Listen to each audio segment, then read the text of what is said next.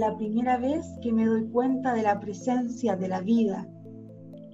Señores, ruego a ustedes dejarme libre un momento para saborear esta emoción formidable, espontánea y reciente de la vida que hoy, por la primera vez, me extasía y me hace dichoso hasta las lágrimas.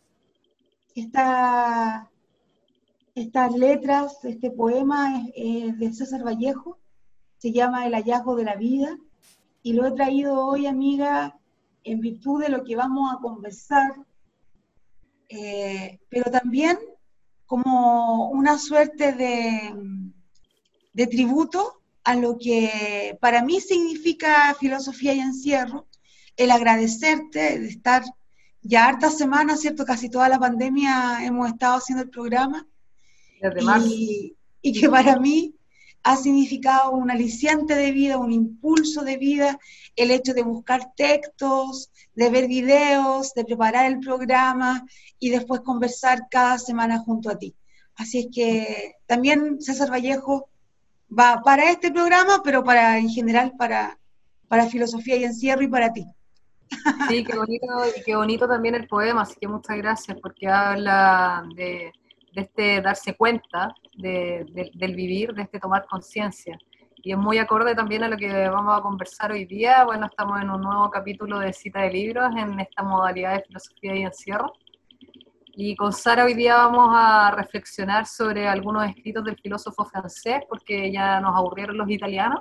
vamos a hablar en torno a Jacques Nancy. Él ha estado bastante activo estos últimos meses de pandemia, como vamos a poder ver más adelante.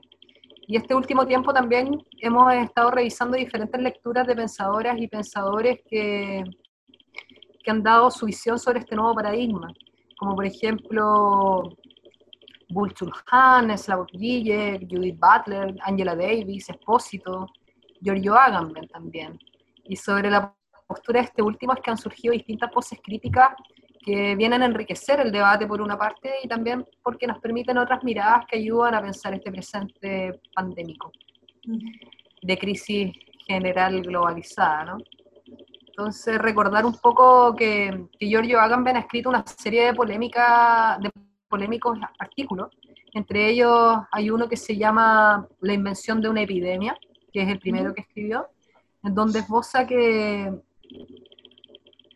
que existe el escenario de hoy día es bastante desolador, porque la principal cuestión radica en que el estado de excepción se vuelve norma y que la pandemia finalmente ha permitido instalar ciertas políticas restrictivas de, nuestras libertades, que en otro contexto, es decir, en un contexto no de estado de shock o en un contexto donde no impera el pánico colectivo, como es lo que ocurre hoy en día, probablemente este tipo de políticas son bastante difíciles de llevar a cabo.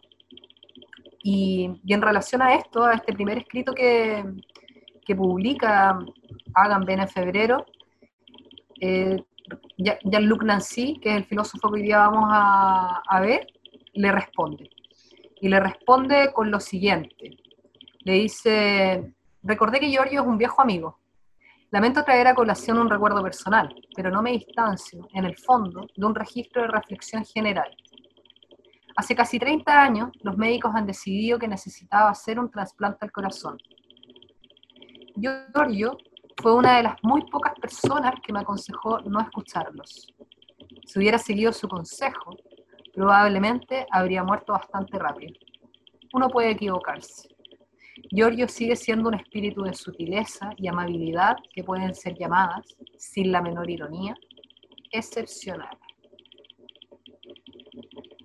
Mira, lo, que le dice es fuerte, lo que le dice y lo que le encara, que yo creo que tenía como esa espina en el corazón, digámoslo así, como después de 30 años, a partir de un hecho público, traer a colación algo que es súper íntimo Sí, la verdad es que acá eh, en solo un párrafo se, entrecruzan varios, varios tópicos, pero sobre todo el tema de, hacer uso de la amistad para, desacreditar al otro, o por lo menos esa mm. lectura es la, la que a mí me parece eh, eh, en un primer momento. Más plausible, claro.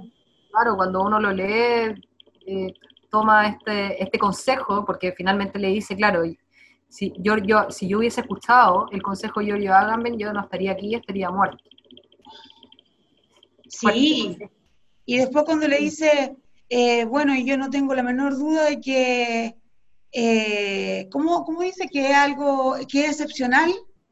Claro, lo que pasa es que se puede extrapolar esa crítica que él le hace en el fondo, que bueno que no seguí tu consejo, porque imagínate también eh, si, yo leyera lo tuyo en términos intelectuales, ¿no? También como que se desacredita esa parte. Se podría equivocar también, o sea, de hecho para, para Jean-Luc Nancy, Agamben está equivocado. Absolutamente, lo que pasa es que, claro, él, él, hace una crítica abierta a Giorgio Agamben eh, respecto, referente al estado de excepción y a la biopolítica que, que, que Giorgio Agamben eh, trabaja, ¿cierto? Entonces, y en este escrito también, que, es corto, me gustaría señalar que él hace alusión a su trasplante al corazón, ¿cierto? Mm. Entonces, que es un episodio que también nosotros vamos a trabajar hoy día con, con un breve texto que es súper bonito, que se llama El intruso. Sí.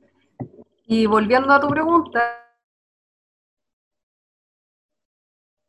Jack Luna al estado de excepción, claro, porque él dice que los estados son simples ejecutores, que finalmente acá no hay como un, responsable o un poder que, quiera conseguir más poder a través de, este, de esta epidemia, de esta pandemia, porque primero la pandemia no es una invención, sino que pilla desprevenido a los distintos gobiernos y que ellos se ven obligados, digamos, a tener que implementar estas políticas restrictivas, pero no es que, no es que ellos quieran ejercerlo, sino que se ven llevados por esta maquinaria de la cual todos somos parte, ¿no?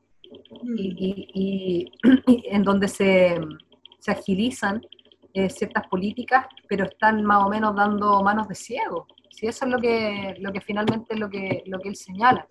Y también tiene que ver con un componente de, de este mundo que está absolutamente globalizado, interconectado, donde todas las cosas se propagan muy rápido, los avances tecnológicos tampoco, como que lo, que dice es que no tenemos el control finalmente.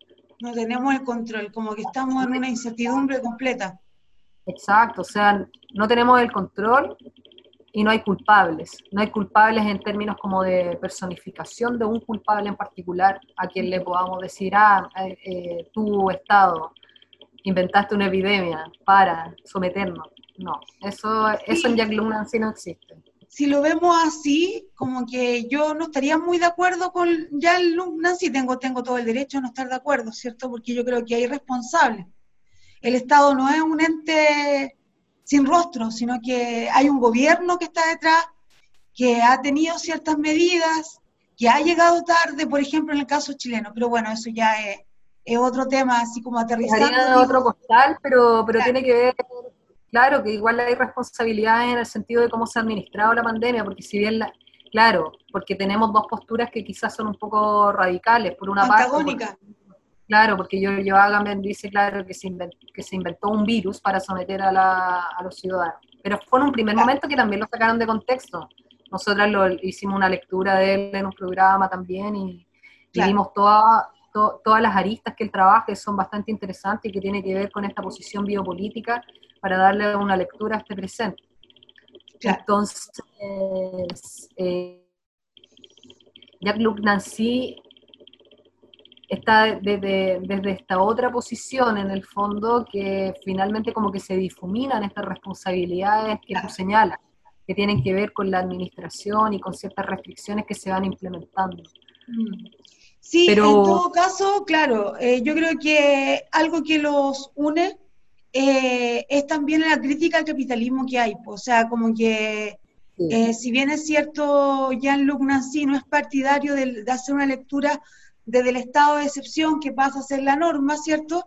Sino que más bien él dice que esta epidemia es producto de un siglo de acumulaciones de, un capitalismo feroz, de un capitalismo que devora y destroza la naturaleza mediante la explotación irracional incluso de ella, eh, y que claro...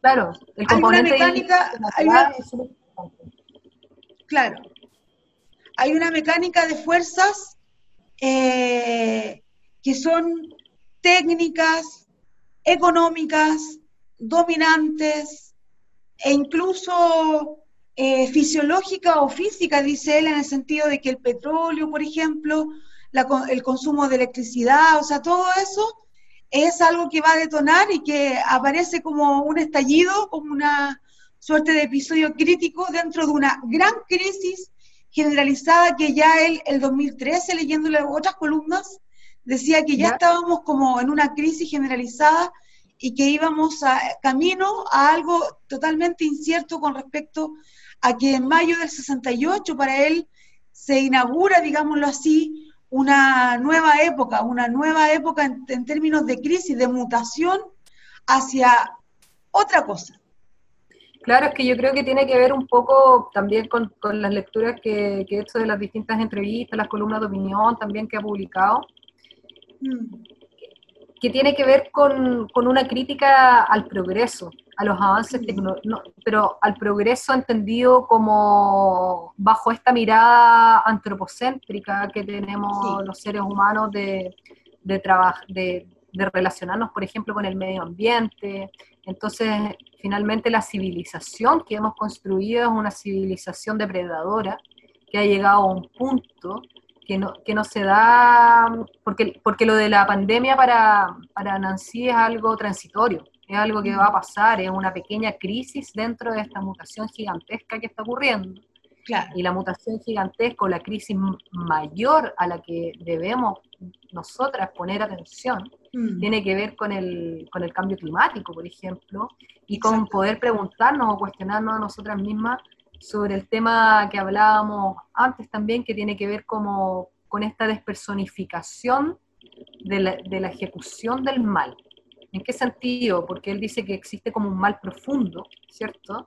Pero es un mal profundo que se parece más a este mal que trabaja este pensador Sigmund Bauman, que él habla de la maldad líquida, ¿cierto? Claro.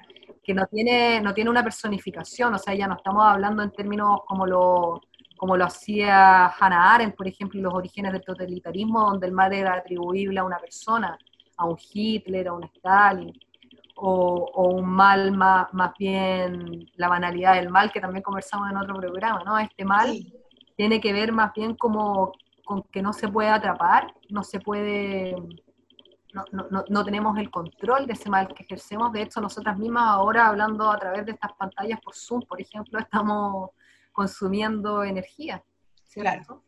Estamos ocupando este consumo que probablemente son recursos que, hacen daño de alguna u otra manera. Entonces estamos tan interconectados en, este mundo globalizado que cualquier práctica que hagamos forma parte de la cultura, de la civilización de la que somos parte y muchas veces no somos conscientes del daño que estamos generando y que tampoco sabemos si podemos frenarlo, porque en esta conversación, por ejemplo, no sé si podemos dejar de, de seguir conectadas también en el contexto tan terrible que nos aqueja como, como mundo.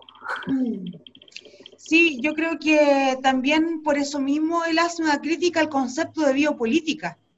O sea, no solamente eh, es una crítica que él hace, yo creo que es sistemática, en el sentido de que él habla de la ridiculez del concepto de biopolítica, ya que eh, conocemos, dice, la complexión biológica del virus, pero a la vez vamos descubriendo cuánto más complejo y menos comprensible es el ser vivo de lo que lo representamos. Y a la vez dice que también es complejo y menos, y este aquí estoy leyéndolo a él, y menos comprensible es el ejercicio del poder político, el de un pueblo, de una comunidad, por ejemplo, europea, eh, o de los regímenes eh, musculares. Dice, la vida y la política nos desafían juntos. Por eso, juntas. Eh, por eso es ridículo el término de biopolítica. Aunque yo pienso que él cuando habla de mutación, porque dice que estamos en una época de mutación y cuando hay una mutación hay un cambio en la carga genética, ¿cierto? también le está valiendo su lenguaje médico. O sea, me, refiero a que si uno es como atenta al lenguaje, también uno puede decir que él critica la biopolítica, pero a la vez está valiendo del lenguaje médico para eh, hacer una lectura política de lo que pasa.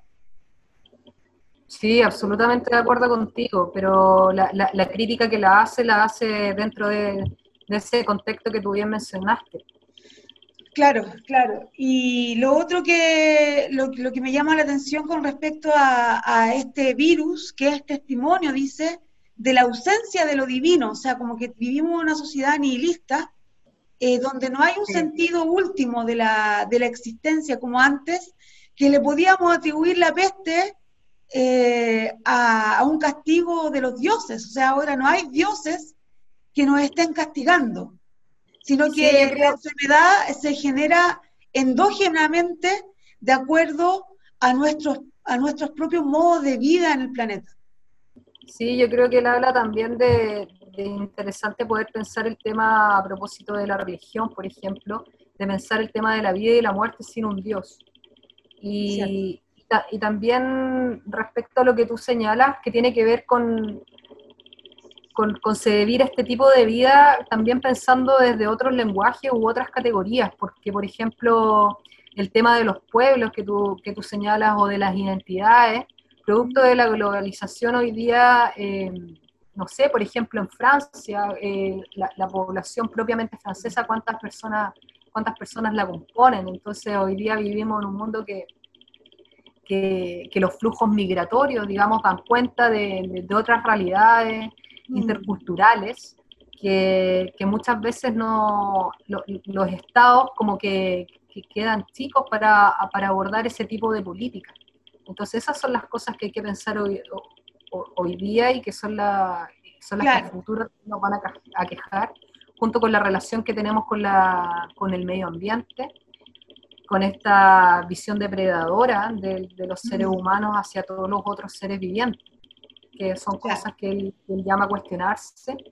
También tener en cuenta el tema de la, de la, vida, y por eso encontré tan bonito el poema, ¿no? porque es hacerse, hacerse consciente también de, lo, de, esta vida transitoria, imprevisible y de, y de, los seres finitos que somos. Y, y con eso también, sí, con eso también quizás hacer paso a a este libro tan bonito que, que, mencionamos en un comienzo, que se llama El intruso, que, que Nancy hace, bueno, son varias las preguntas las que se realiza ahí, pero quizás preguntarte a ti cómo, cómo ve el cuerpo, Nancy. En el intruso habla como de, cierto, como, como ajenidad con el, con el sí mismo, como una relación, digamos, que es como con un otro. De, de extranjería. Exacto. Sí, eh, bueno, Nancy ha escrito bastante sobre el cuerpo. Eh, por ejemplo, tiene el libro, que lo, recomiendo, 58 indicios sobre el cuerpo. También tiene el libro Corpus, eh, donde habla de una ontología del cuerpo, resituando el cuerpo como, como bien también lo hizo Nietzsche, como una suerte de, el, por ejemplo, en Corpus él habla de una escritura, no de una escritura, sino que es una escritura en el límite, que tiene que ver con ir en contra de la separación canónica que hace Descartes o que hace Platón en términos de alma y cuerpo. Para Jean-Luc Nancy, el alma es la forma del cuerpo, como dice Aristóteles, por lo tanto, a eso no podemos, nos podemos atener.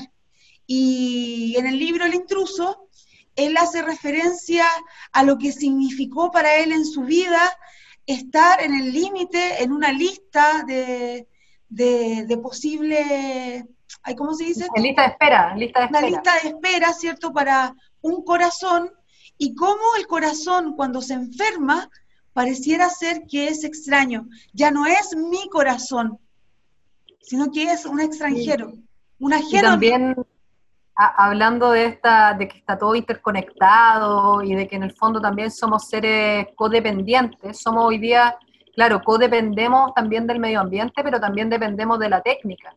Y ahí él, él cuenta en su testimonio que, claro, que si se hubiese enfermado 20 años, 20 años antes, él jamás se podría haber trasplantado porque no existían los avances tecnológicos que hoy día hay. Entonces ahí también se pregunta por sobre, sobre la vida, sobre el devenir, sobre quién es el que decide sobre, sobre nuestras propias existencias. Claro. Y cómo hay un cruce entre su historia personal, entre su historia biográfica y la historia de la técnica, o sea, la fortuna que tuvo de, de poder contar con ese corazón y también eh, cómo, cómo, el hecho de, de estar eh, extraño a sí mismo, porque es como que uno no tuviera propiedad sobre su propio cuerpo cuando un órgano se enferma. O sea, como que yo no me doy cuenta del corazón hasta que me empieza a dar la taquicardia. Porque, por ejemplo, si yo te digo ahora, eh, Jo, ¿eres consciente, no sé, de tus riñones? De, respirar, por ejemplo. O de, respirar, no somos conscientes. Entonces, y además son seres autónomos, son seres autónomos que, conviven con, o sea, no seres, pero son órganos autónomos que, conviven en, lo que llamamos yo, que, tampoco si, lo, si hacemos una separación de cada uno, ¿dónde está? No está el yo. ¿Dónde está el yo? Está en el cerebro, está, en el corazón.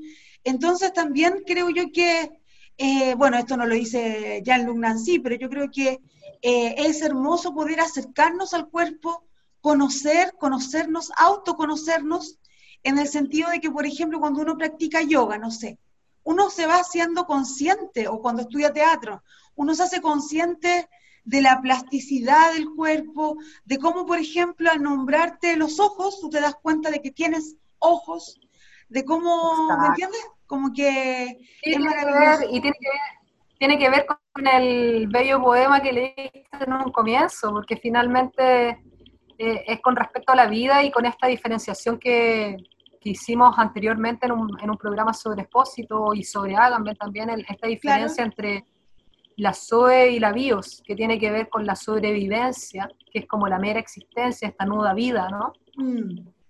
O, la vida que, que, vale la pena ser vivida. Sí. Entonces está como también esta, esta ambivalencia entre, ambas, entre ambos tipos de, de existencia. Y cómo, mm. y, no, y cómo pareciera que hoy se hace patente el hecho de agradecer por la vida, pero también hacernos cargo de la vida. Y hacernos cargo de la vida también pasa por tener una vida saludable, o sea, en el sentido de que eh, a nuestra edad, yo casi bordeo los 40, empiezan a aparecer todas las enfermedades. La presión, el corazón. ¿Por qué? Porque no, no nos hemos hecho cargo de nuestro cuerpo. Entonces, hay, eh, para, para Jean-Luc Nancy, eh, si bien es cierto, somos prisioneros, o él fue prisionero de las posibilidades técnicas, creo yo que nosotros como personas podemos contribuir a que tampoco tengamos que depender tanto de la técnica, es decir, técnica entiendo yo los medicamentos, el ir al médico, las operaciones y todo, porque si nosotros tuviéramos un autocuidado desde pequeños y, por ejemplo, una relación con el cuerpo mucho más estrecha, con más gimnasia, con más teatro, con más poesía, con más sensibilidad desde nuestros tiernos 7, 8 años, no sé, o incluso antes, quizás no tendríamos, incluso el Estado no tendría que gastar tanto dinero y no sería un negocio de la enfermedad. Sí, te, te, eh, cuento razón con lo que dices y también que tampoco está todo a nuestro control, porque como eh, viven en nuestro organismo distintos, o sea, cosas que no, que no tenemos el control, entonces se hace difícil también poder definir un, en términos de tiempo. Y a propósito también surge la pregunta sobre la muerte y el sentido que le da esta a la vida. Mm. Eso es súper bonito. Y, para finalizar también, porque nos pasado un poco en el tiempo, es preguntarnos, sumando a lo que dices, también qué, queremos hacer hoy día con el mundo, con la Tierra y con la humanidad. Poder replantearnos ese tipo de cosas que así también nos, nos llama a hacer. Claro, y también en otra escala preguntarnos qué queremos hacer en nuestro barrio, conocemos a nuestros vecinos y vecinas. Ah, muy importante, muy importante los otros. Los otros. Fundamental. Así que yo continúo con mi poema de César Vallejo que me encanta, El hallazgo de la vida. Lo voy a buscar. Dice así, mi gozo, el gozo cierto de estar viva, viene de lo inédito de mi emoción. Mi exultación viene de que antes no sentí la presencia de la vida. No la he sentido nunca. Miente quien diga que la he sentido. Miente y su mentira me hiere a tal punto que me haría desgraciado. Mi gozo viene de mi fe en este hallazgo personal de la vida y nadie puede ir en contra de esa fe. Quizás hay que creer más en la vida. Ah, no sé. Sí, es como la, la vida o la mera vida. Yo voy por la vida, no por la mera vida, vida ni sobrevivencia. Eso. Un abrazo, amiga. Un abrazo. Nos vemos la próxima semana. Nos vemos.